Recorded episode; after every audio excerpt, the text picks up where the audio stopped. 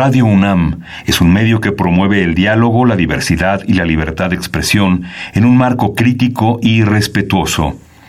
Los comentarios expresados a lo largo de su programación reflejan la opinión de quien los emite, mas no de la radiodifusora. Es la hora del poder del ciudadano, es la hora de la democracia en México. Confío en que todos sepan hacer honor al compromiso que han contraído. Elevar a su pueblo mediante sus propias leyes, aprovechando sus propios recursos y dirigiendo libremente sus destinos. Recordarnos que como ciudadanos todos tenemos una responsabilidad. Conocer nuestros derechos nos da herramientas para ejercerlos, pero sobre todo, defenderlos. Respetar y promover la cultura de la legalidad nos lleva a una convivencia pacífica y ordenada. Analiza y discute con nosotros los temas que nos aquejan día a día. La Comisión Nacional de los Derechos Humanos, la Facultad de Derecho de la UNAM y Radio UNAM presentan Derecho a debate. En la cultura de la legalidad participamos todos. Conduce Diego Guerrero. Muy buenas tardes, bienvenidos a Derecho a Debate en la Cultura de la Legalidad. Participamos todos, mi nombre es Diego Guerrero y como cada martes les agradecemos que nos sintonicen por el 96.1 FM. El día de hoy, bueno, me acompaña en la conducción quienes son la esencia de nuestra universidad, sus estudiantes, Adriana eh, Macedo Pérez, quien es estudiante de la Facultad de Derecho y que también es consejera técnica de la Facultad de Derecho. Adriana, un placer tenerte el día de hoy aquí en los micrófonos de Derecho a Debate. Hola Diego, muy buenas tardes, muy buenas tardes a nuestros invitados, así como a la audiencia que nos escucha. Es un honor estar aquí en Derecho a Debate para poder hablar de un tema que es tan trascendental como es el de los derechos de los ¿Qué sabes del tema? ¿Qué sabes de los derechos indígenas, Adriana? Bueno, me gustaría empezar abordando eh, que um, haciendo la, la, referencia de que es un tema totalmente serio y debemos de tener un total compromiso para su estudio y también para su defensa.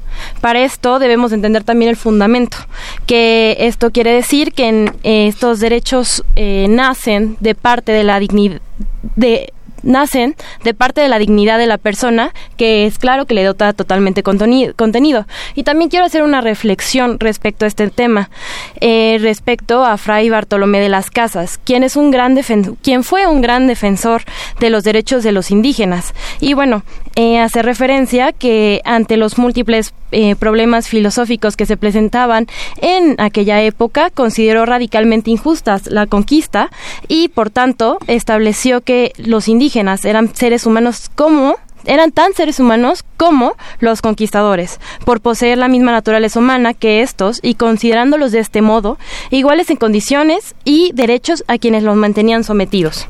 Bueno, dejamos muchos temas eh, en el aire en esta reflexión que hace Adriana y precisamente vamos a hablar sobre los derechos indígenas como lo mencionamos al inicio del programa, pero primero vamos a escuchar las voces universitarias. ¿Qué sabe la comunidad universitaria respecto al tema que vamos a abordar el día de hoy? Y regresamos a los micrófonos de Radio UNAM. No se vayan. Las voces universitarias.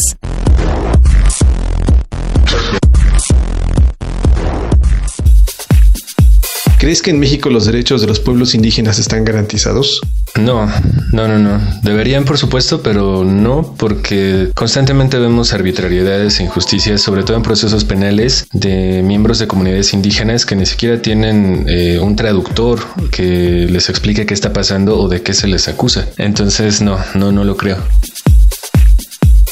No creo que los derechos de los pueblos indígenas estén garantizados en nuestro país. De hecho, creo que ocurre exactamente todo lo contrario. Han estado sufriendo de racismo, vejaciones y saqueos a sus tierras desde hace más de 500 años. No existen organismos que representan a los pueblos indígenas en el gobierno. No existe ni siquiera una versión de la constitución en lenguas originarias, pues creo que hay muchos ejemplos evidentes y que no tienen tanto tiempo de haber ocurrido. Está el caso de la represión en Atenco, está el caso de Yalitza en los medios, que creo que debajo de todo encubre un malinchismo y una discriminación terribles hacia nuestros hermanos indígenas.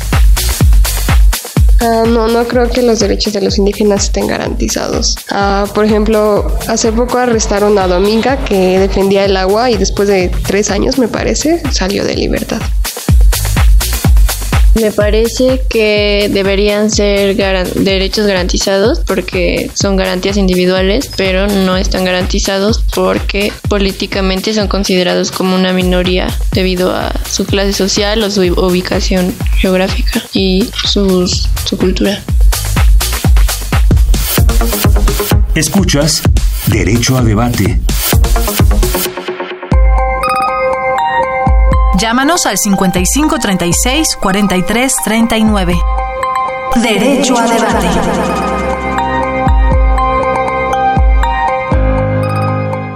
55 36 43 39 son los teléfonos para que se comuniquen con nosotros en cabina. Estamos también en las redes sociales como Derecho a Debate. El día de hoy en la conducción me acompaña Adriana eh, Macedo, quien es estudiante de nuestra Facultad de Derecho.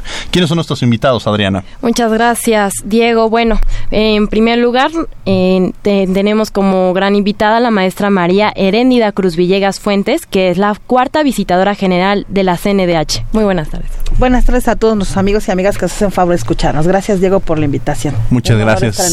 Muchas gracias, Erendira. ¿Y quién más nos acompaña? También el doctor Víctor Manuel Garay Garzón, secretario general de la Facultad de Derecho. Muchas gracias, Adriana. Muchas gracias, Diego. Un placer volver a estar aquí con ustedes compartiendo la tarde. Muchas gracias, mi querido doctor. Y bueno, precisamente el tema que, vamos a que estamos abordando el día es, es derechos de los pueblos indígenas. ¿Qué se entiende por estos pueblos, doctor Víctor Garay? Bueno, tenemos que ir a la definición eh, prácticamente nosotros que somos juristas establecida en el artículo 2 de la Constitución. Son aquellos pueblos ancestrales que fueron nuestros antecesores, donde siguen ellos utilizando sus formas de gobierno internas en lo que es permitido dentro de la norma, sus costumbres, sus lenguas, sus tradiciones.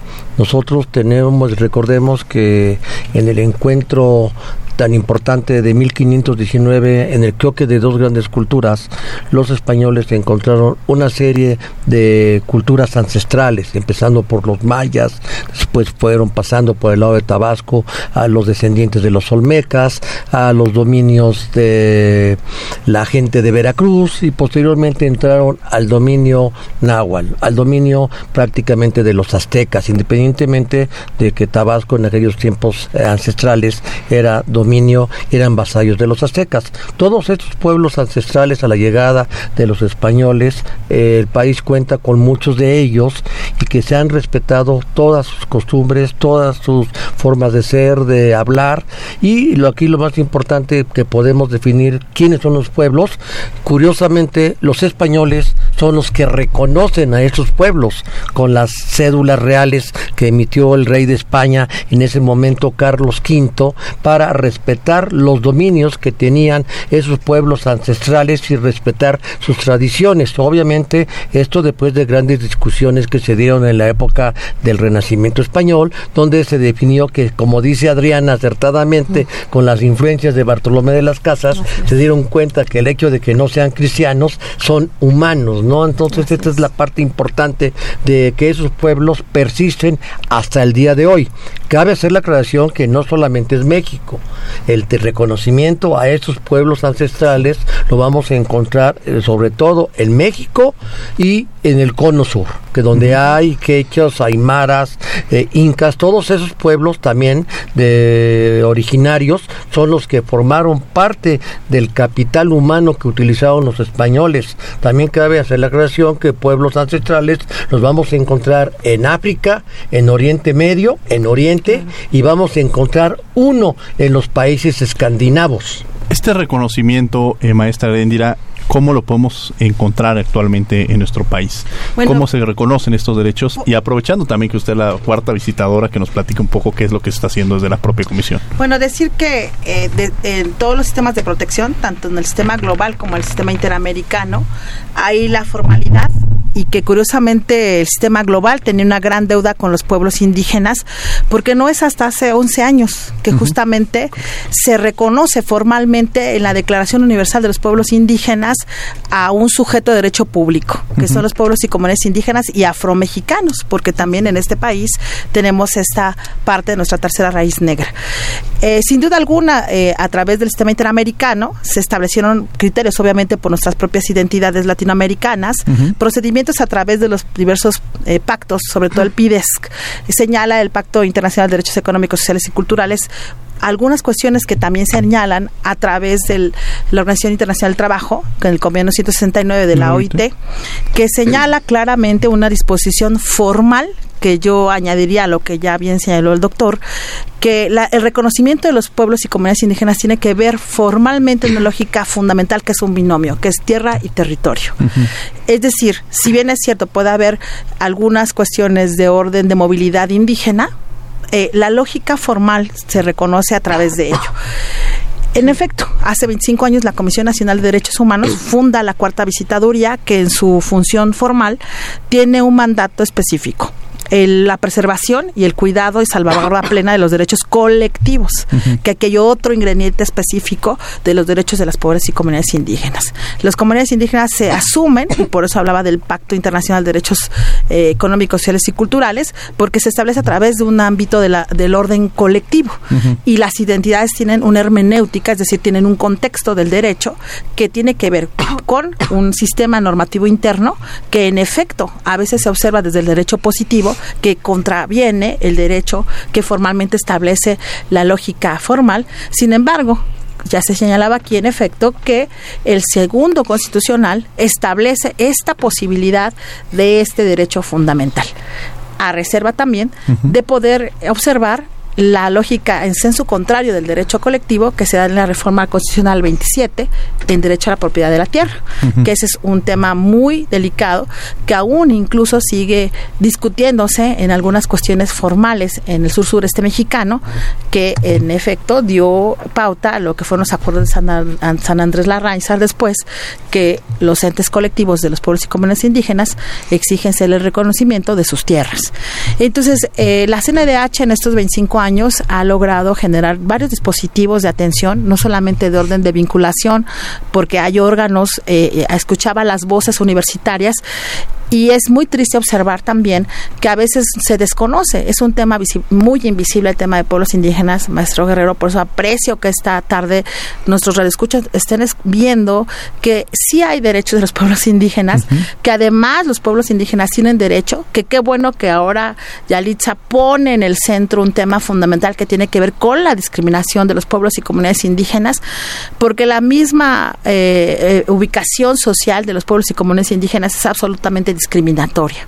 Es decir, en la Endosic que hicimos la CNDH, eh, la CONAPRED, el INEGI y la propia nuestra eh, Casa de Estudio, la UNAM, señala claramente que 8 de cada 10 mexicanos desconfiamos de los pueblos y comunidades indígenas.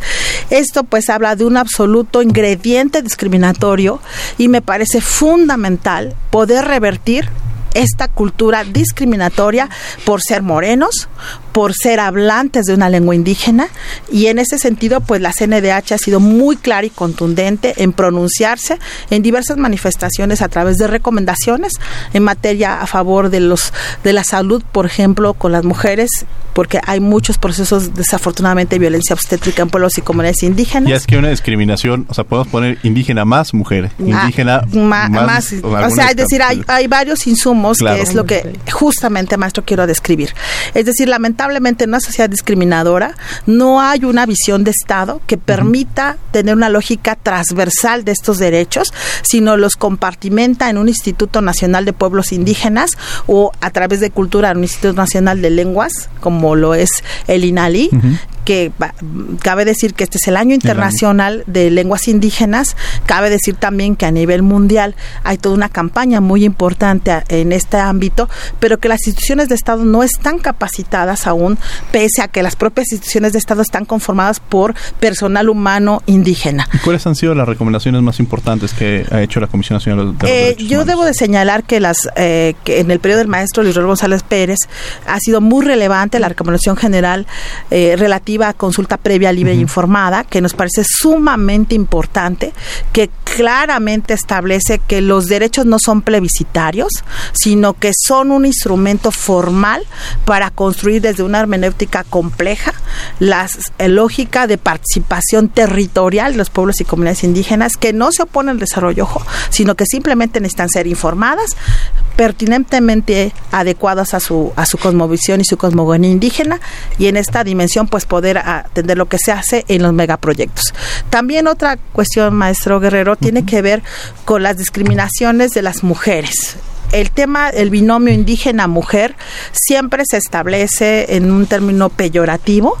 Ayer escuchaba una soprano maravillosa que es María Reina, que es una, es una indígena Yuk Mije, que establecía, dice, yo me veían y pensaban que yo era la doméstica, cuando ella es una soprano entonces hay una serie de situaciones que misma Rigoberta Menchú ha denunciado, que en un hotel recientemente ella también fue expulsada, y me parece aberrante que todavía en una sociedad como la nuestra seamos entre pares discriminatorios.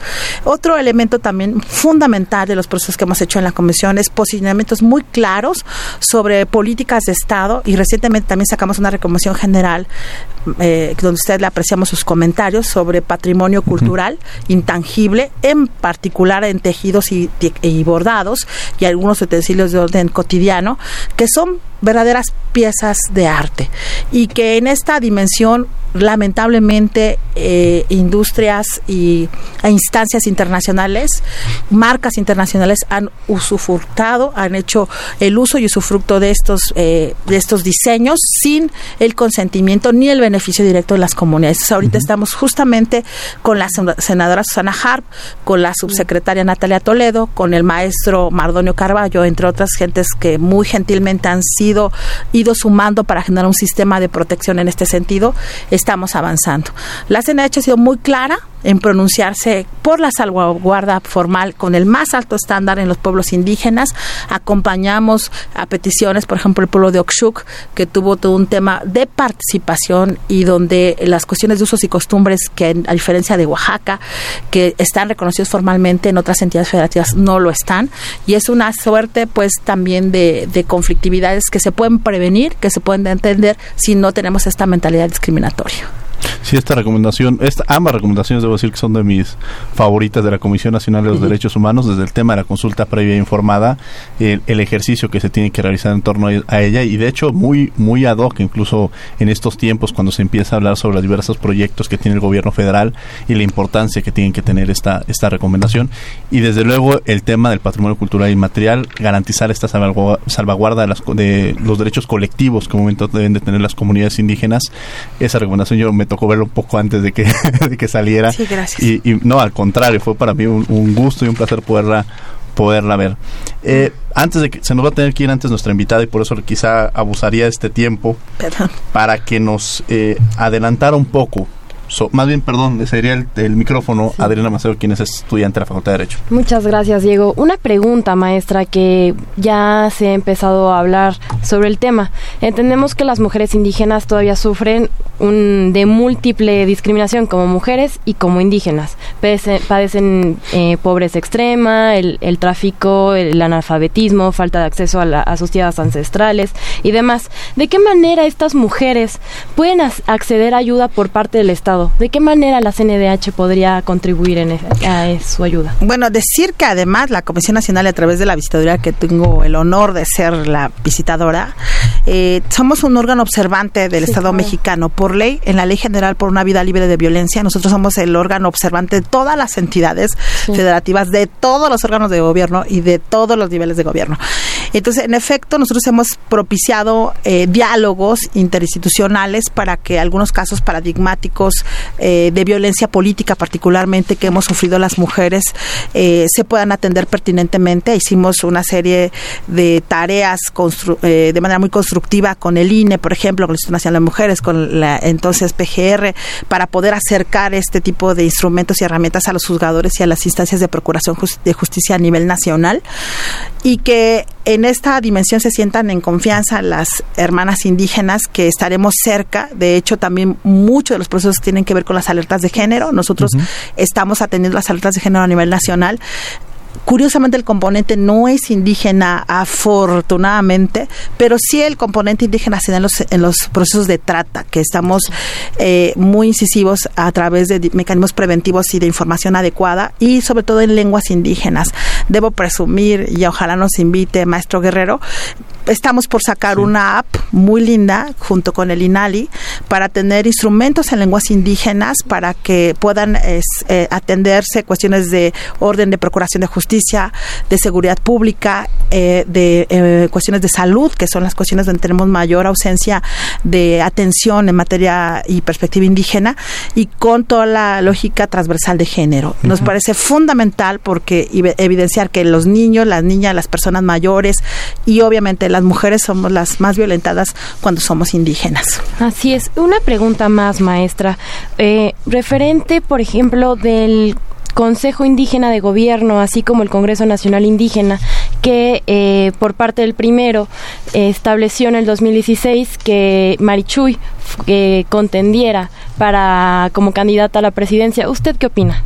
Yo creo que es parte de los procesos de resistencia, es decir, ha habido toda una suerte de mecanismos de alternativos de participación indígena que no se sienten reflejados con los sistemas formales de participación a través de los partidos políticos y es legítima su forma de defender sus derechos. Me parece que cada quien en este país afortunadamente estamos en un Estado democrático y el Estado democrático debe de salvaguardar cualquier mecanismo de participación independientemente que un uno sienta que un partido político lo cobije o no. Y es parte, digamos, si observamos todos los acuerdos de San Andrés y el proceso justamente del ala civil, digamos, del movimiento zapatista que usted ahora coloca, evidentemente tiene una trayectoria muy clara antisistémica y que evidencia claramente no es la necesidad de la de contener o de contender en este sentido electoralmente, sino es de visibilizar una agenda y de colocar, el, colocar en la esfera pública pues todas las, aún las grandes ausencias y la gran deuda que este Estado-nación tenemos para los pueblos indígenas. ¿Cómo lograr romper con estas desigualdades? Cómo trabajar en este tema y cómo ha trabajado la comisión. Pues uno reconocer que lamentablemente los pueblos indígenas son los 50 municipios más pobres de este país. Hay una razón estructural gravísima que es justamente la no atención de manera integral de los problemas. Los problemas no se atienden de manera coyuntural. Las perspectivas de desarrollo tienen que ir de la mano con los pueblos y comunidades indígenas con nuevos lentes.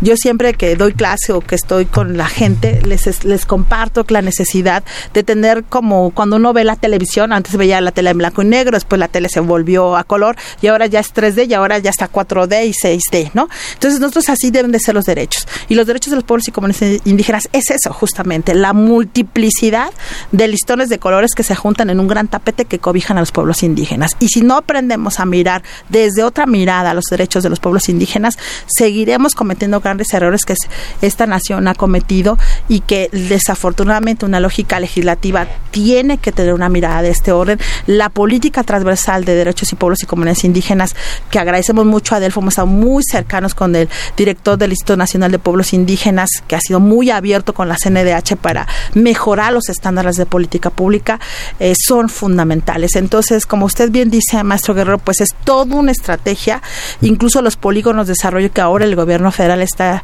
eh, marcando, siempre hemos dicho que tenemos que tener eh, opciones de orden preventivo, mecanismos de desarrollo, pero sobre todo dispositivos de diálogo, reconciliación y paz. Pues le agradecemos muchísimo. Yo sé que tiene ahí un tema complicado ahorita la, la visitadora, la cuarta visitadora. Muchas gracias por haber estado el día de hoy con nosotros. Vamos a seguir desde luego en el programa, no estamos terminando. Estamos con el doctor Víctor Garay, secretario general de la Facultad de Derecho, pero reconocer el trabajo que están realizando desde la Comisión Nacional de los Derechos Humanos y el impulso que se le ha dado desde la cuarta visitaduría. Gracias, Diego, y aprovechar a quienes nos escuchan que la CNDH reitera su gran disposición de confianza. Agradecemos la confianza también de la gente porque estos órganos siempre son sumamente importantes en materia del Estado de Derecho. La autonomía es fundamental en un contexto donde debe de haber contrapesos al poder, donde debe de generarse justamente mecanismos de salvaguarda de los derechos y sobre todo una nueva mirada hacia un Estado-nación que tenga la capacidad de generar sujetos de derecho, sujetos de derecho público y los pueblos y comunidades indígenas no son sujetos vulnerables, son personas con derechos, personas con derechos del orden público y si se mira así las cosas desde una lógica del primero constitucional y desde la lógica del principio pro persona, este país realmente cambiaría. Pues muchísimas gracias, doctor. Algo antes de que se nos vaya este, la maestra Erendia Cruz que quiere comentar. Eh, yo estoy totalmente de acuerdo con la visitadora, sobre todo sobre la gran deuda que tiene, que tenemos con los pueblos indígenas. Y le, se le preguntó qué hacer independientemente del tema relacionado con la defensa de los derechos humanos que viene contenida en la Constitución propia, en la, en la fracción B, en el, numeral B, eh, es importante la educación Erendira. Eh, si el pueblo de México no comprende, no entiende que somos una composición mestiza donde los pueblos indígenas fueron nuestros padres, nuestros abuelos, si nosotros no les enseñamos a nuestros hijos a decirles que existen los pueblos indígenas, los pueblos afro, afromexicanos, todos esos pueblos, y si no los educamos al respeto. El tema no es en este momento, desde el punto de vista pedagógico, defender los derechos humanos. Tenemos que educar a nuestros hijos para los derechos humanos. La defensa ha ido muy bien, las recomendaciones que ha hecho la Comisión Nacional, pero la pregunta estará, ¿qué vamos a hacer nosotros, pueblo liso y llano, para que esto progrese? La responsabilidad de entender a los pueblos indígenas es de todos nosotros, tuya, Diego, Adriana, de nosotros mismos, a decirles a toda la comunidad. Mira, para estos efectos eh, traemos un proyecto muy interesante por parte de la Facultad de Derecho que ya lo daremos a conocer al público, donde estamos trabajando en una especie de cartilla de conocimiento indígena que pensamos distribuir a través de algunos grupos que quieren participar con nosotros para hacer una gran edición y concientizar a la sociedad. Yo veo en las en los lugares donde hay pueblos indígenas que los que más discriminan a los pueblos indígenas son los mismos locales. La discriminación a la mujer que te le ve con otros ojos es, es, eh, es bárbara, definitivamente. Pero repito, yo no creo que tenemos que entrar nosotros, todos los que somos académicos, y decirles, señores, estas personas existen, son un orgullo para nuestro pasado ancestral, del cual que tenemos que tener. Te voy a hacer dos comentarios. La constitución de Ecuador, la constitución de Perú, la constitución de Bolivia, vamos a encontrar que desde hace muchos años, antes de la reforma tan importante de 2011, ya contemplaba con gran orgullo y dice palabras menos, palabras más. Nosotros somos y provenimos de la raza quechua aymara se dice constitucionalmente que el pueblo se compone de la raza quechua aymara. Nosotros llegamos a este tema en agosto de 2001 apenas, curiosamente después de una gran participación que hubo en el tema en la ley del 6 de enero de 1915 y prácticamente nosotros en más de 80 años no hemos hecho nada finalmente, ¿no? ¿Qué nos queda por hacer? Educar, Diego educar. Educar, educar, educar son sin lugar a dudas uno de los, de los requisitos o de las cosas que permiten cambiar en cualquier tema que abordáramos en esta mesa. Vamos a escuchar por tus derechos las notas más relevantes de la Facultad de Derecho. No se vayan, estamos hablando sobre precisamente el derecho de los pueblos indígenas y regresamos a los micrófonos de Radio UNAM. Por tus derechos.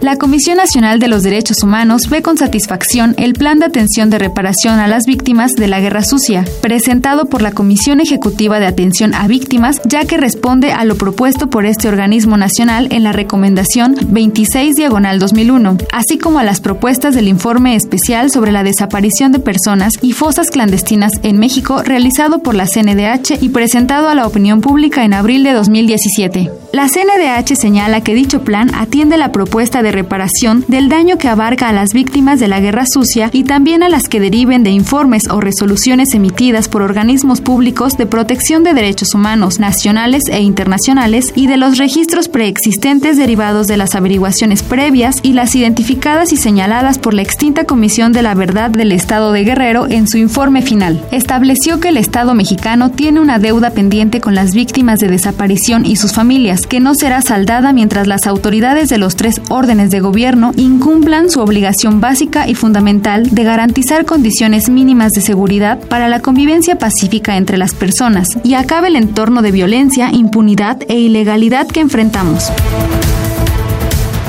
Al participar en las audiencias públicas sobre prisión preventiva oficiosa convocadas por la Cámara de Diputados, el Coordinador General de Seguimiento de Recomendaciones y de Asuntos Jurídicos de la CNDH, Rubén Francisco Pérez Sánchez, aseguró que el uso excesivo de la privación de la libertad provoca la violación de derechos fundamentales. La CNDH subrayó que no está en contra de la prisión preventiva justificada cuando se aplica de manera excepcional, sino de la prisión preventiva oficiosa que transgrede diversos derechos humanos como la libertad personal, de tránsito, al debido proceso, a la seguridad jurídica, a la presunción de inocencia y contraviene al derecho internacional de los derechos humanos. Para esta Comisión Nacional, la prisión preventiva debe ser el último recurso para contrarrestar los riesgos procesales a que alude la Constitución Política de los Estados Unidos Mexicanos, por lo que no se justifica ampliar el catálogo de delitos graves que la meriten. Acreditar que personal de la entonces Procuraduría General de Justicia de Aguascalientes incurrió en detenciones arbitrarias, actos de tortura y tratos crueles, inhumanos o degradantes contra personas detenidas, así como en violencia sexual en agravio de tres víctimas, la Comisión Nacional de los Derechos Humanos emitió la recomendación 17VG diagonal 2019 por violaciones graves de derechos humanos al fiscal general de esta entidad. A partir de los 186 casos que investigó la CNDH, en diversas ocasiones la policía ministerial detuvo arbitrariamente a las víctimas y pretendió justificar su detención para proceder a la investigación de los delitos que se imputaban. Esta recomendación puede ser consultada en la página cndh.org.mx. La Comisión Nacional de los Derechos Humanos se dedica a investigar si tus derechos humanos fueron afectados principalmente por servidores públicos federales. Toda persona puede presentar su queja, incluso menores de edad. Todos tenemos derechos humanos. Acércate a nuestras sedes o llama desde cualquier parte de la República. 01807-15-2000. Comisión Nacional de los Derechos Humanos. Síguenos en Facebook y Twitter como Derecho a Debate. Estamos de regreso en los micrófonos de Radio NAM 96.1 FM. Estas fueron las noticias más relevantes de la Comisión Nacional de los Derechos Humanos, lo que ha tenido a lo largo de la semana. El día de hoy me acompaña en la conducción Adriana Macedo, quien es estudiante de la Facultad de Derecho y consejera técnica. Y desde luego tenemos al doctor Víctor Manuel Garay Garzón, quien es secretario de la Facultad de Derecho y catedrático de esta, de esta nuestra casa, la facultad.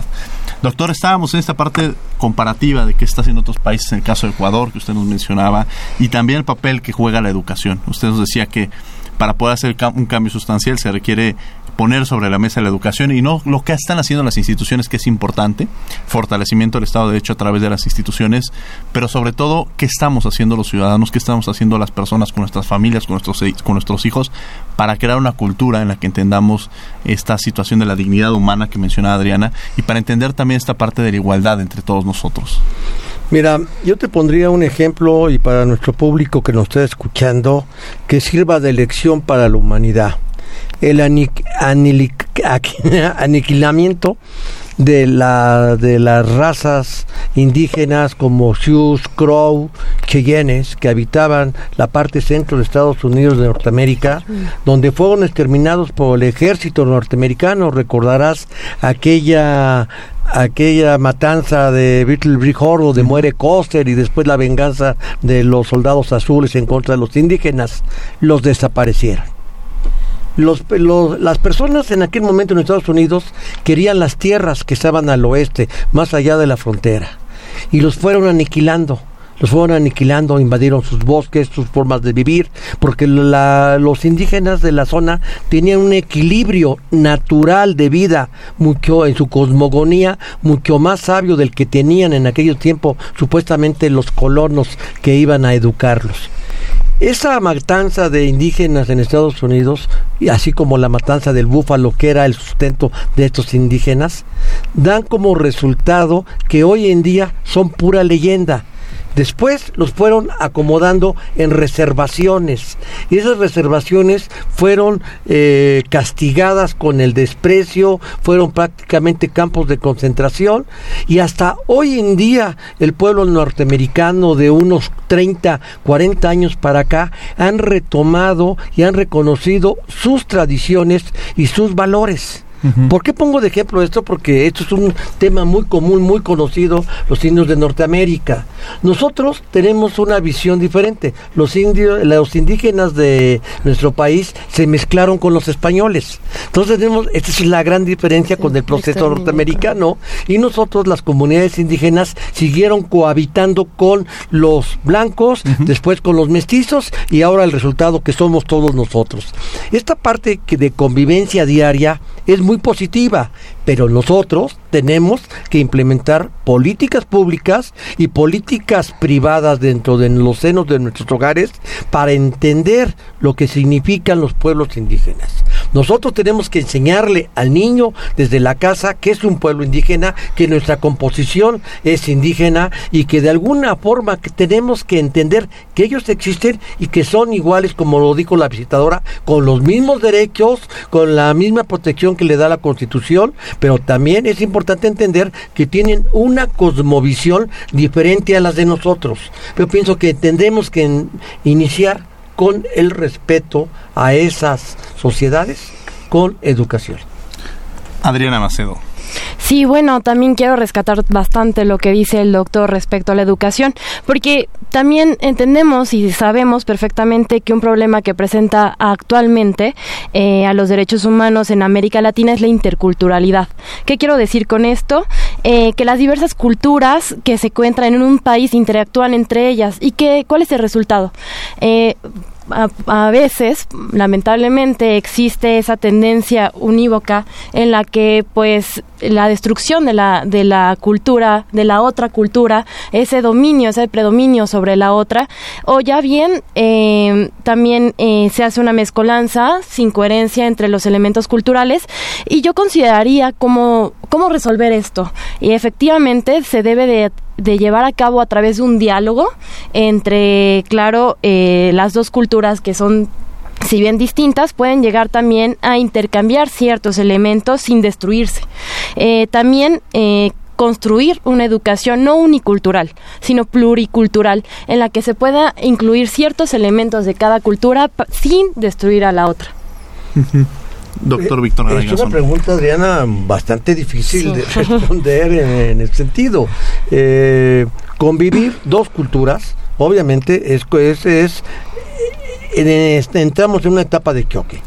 Pero además va a ganar siempre la que tiene más poder.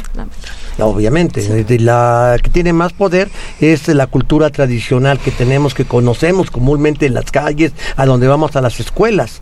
Siento que tenemos que eh, nosotros, desde épocas tempranas, hacer una introducción al conocimiento de esas culturas. Y tenemos que verlo desde el punto de vista, por lo menos a nivel de nuestro pacto federal regional nacional. Los niños de Chiapas deben de saber que cuentan con culturas oxiles, chontales, chamulas y otras muchas más.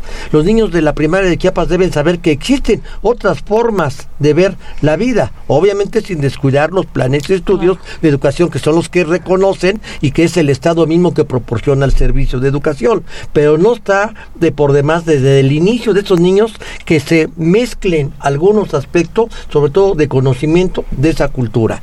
Nosotros en la Facultad de Derecho con nuestro programa, nuevo programa de estudios que planteó el director, ya estamos estableciendo la materia de derecho indígena como obligatoria y también estamos estableciendo las lenguas indígenas, cuatro o cinco de ellas, para acreditar un idioma que tiene el mismo valor, que va a tener el mismo valor que para acreditar otras lenguas como el alemán, francés, italiano e inglés. Ya lo estamos haciendo a nivel profesional, pero esto no basta. Yo siento originalmente que tenemos que hacerlo regionalmente para después llegar a un contexto general, porque es un tema muy difícil. El niño de Sonora no va a entender las costumbres de los chamulas, tendrá que entender las costumbres de los yaquis y de los indios seris, que es a los que ve, con los que convive y con lo que tiene relación, por lo menos visual. Así es. Vamos a escuchar eh, por eh, Derecho UNAM hoy las noticias más relevantes de la Facultad de Derecho de la Universidad Nacional Autónoma de México y regresamos a los micrófonos de Radio UNAM. Estamos hablando sobre los derechos de los pueblos indígenas. Ahí me tocó una vez platicarles.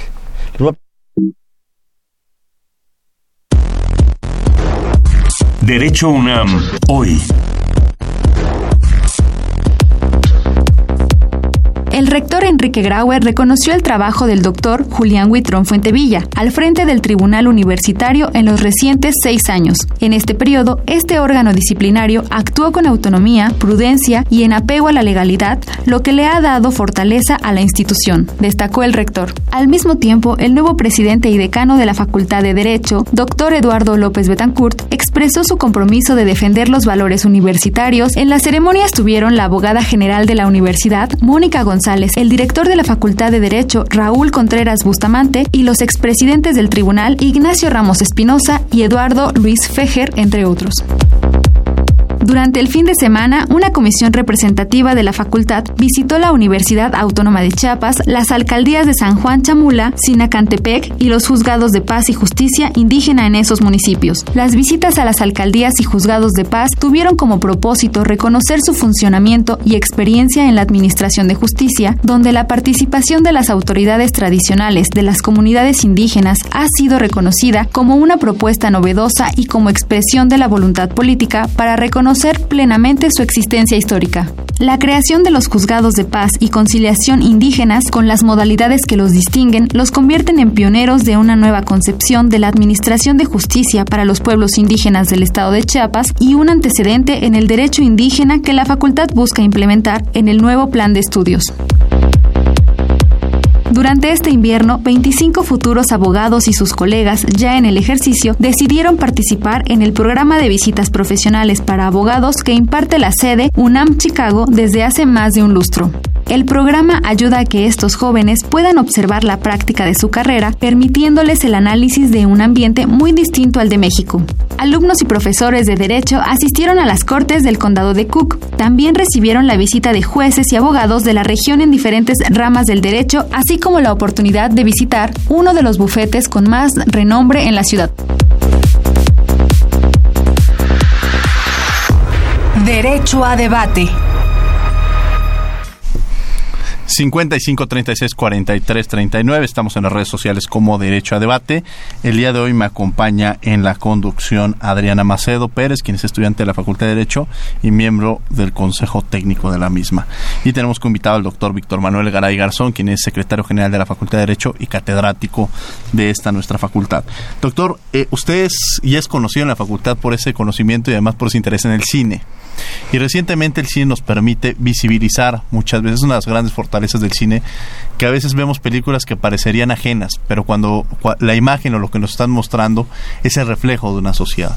Y ahora en México, bueno, pues estamos muy orgullosos precisamente de contar con, una película en la cual es nominada al Oscar y precisamente para mejor actriz está Yalitza Aparicio Martínez, quien, quien está nominada al mismo y que irónicamente en el extranjero ha sido muy reconocida, pero internamente en nuestro nuestro país ha sido muy criticada, ha sido muy juzgada, este, sin argumentos por el hecho de ser indígena.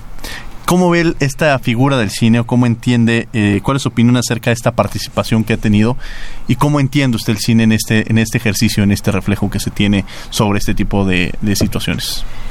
Mira, yo estimo que es un aviso. Es parte de la cultura que hace falta en este país. Avisar, decir que las personas existen.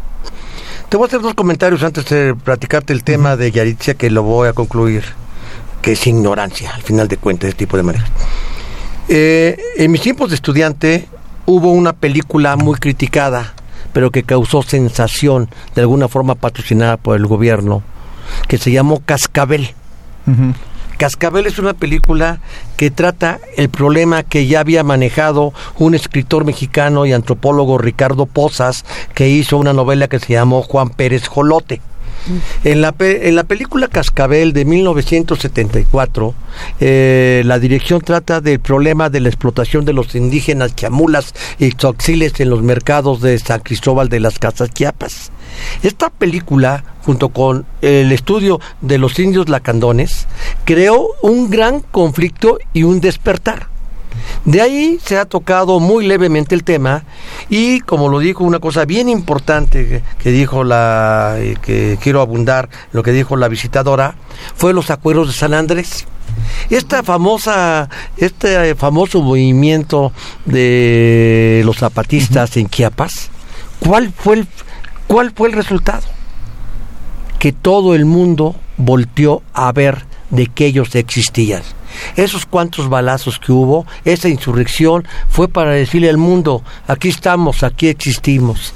Desde ese año empezó una nueva política para tratar de entender esta situación regresando, nada más te lo hago como referencia antes de las reformas de 2001, que terminaron en agosto.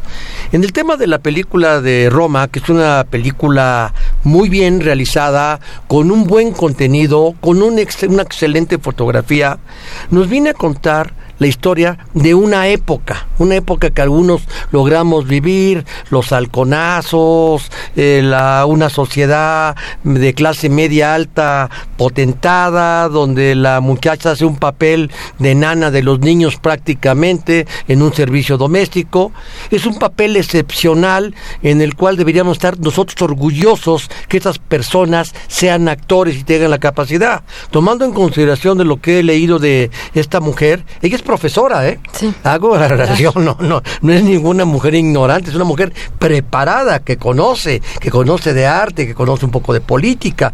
Y este lo raro es que nosotros los mexicanos, como no estamos educados para recibir a estas personas provenientes de pueblos indígenas, dicen estupideces, perdón que diga la palabra. Los comentarios que han, que han hecho otras personas son pura ignorancia y muchos de ellos por envidia de que piensan que porque son de otro color no tienen la capacidad de llegar a donde llegaron y que ellos ni siquiera pudieron subir un escalón.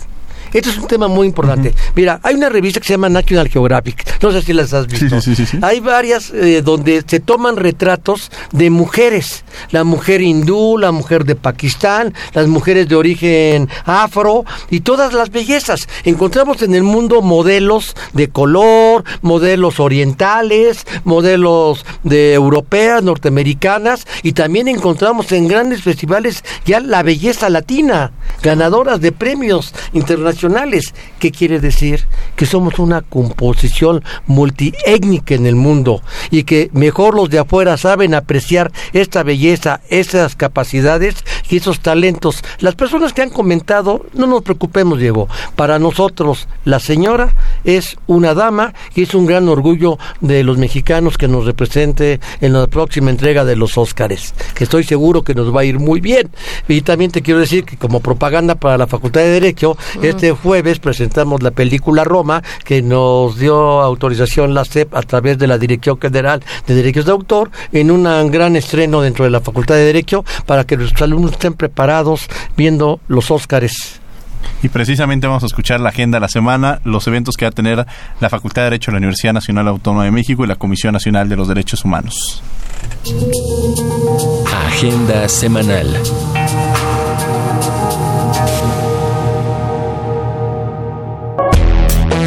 La facultad organiza un taller para prevenir la violencia en diferentes ámbitos de nuestra vida diaria.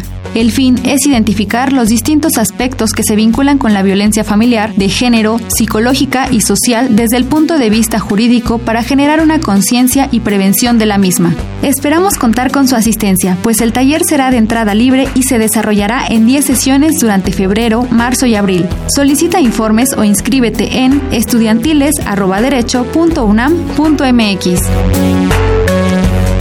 En busca de una salud integral, la Facultad de Derecho organiza por novena ocasión su taller de primeros auxilios a realizarse el miércoles y jueves próximos a partir de las 12 y hasta las 3 de la tarde en el Auditorio Benito Juárez. La capacitación en primeros auxilios permite brindar una primera asistencia hasta que lleguen los servicios profesionales. De esta forma, no solo estaremos ayudando a reducir las probabilidades de que la situación se agrave, sino que en el intento de auxilio también evitaremos provocar un daño añadido por la falta de conocimiento y por la presión del momento. La Comisión Nacional de los Derechos Humanos y el Colegio de México invitan al seminario Migración de Entorno y Derechos Sociales, este miércoles 20 en República de Cuba 60, Centro Histórico a las 13 horas. Registro y más información con la doctora Elvia Flores al correo elflores.cndh.org.mx. Cupo limitado. La Comisión Nacional de los Derechos Humanos y la Escuela Judicial del Estado de México convocan a las y los servidores públicos adscritos al Poder Judicial del Estado de México a cursar el Diplomado en Protección Integral de los Derechos Humanos de Niñas, Niños y Adolescentes. Consulta las bases en cndh.org.mx, en la dirección de la carrera judicial de la Escuela Judicial del Estado de México o al correo dirección.general.ejem.pjedomex .gov.mx. El registro en línea se podrá realizar hasta el 22 de febrero en la página pjedomex.gov.mx. Escuchas Derecho a Debate. Conclusiones en 30.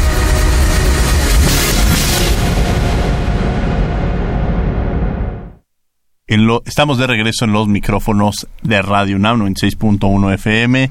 Le agradecemos a Josefina Arroyo de la Ciudad de México, quien nos dice que es eh, médico y que un día vio una madre indígena cuando su hija estaba herida y grave, se acercó a ayudarla.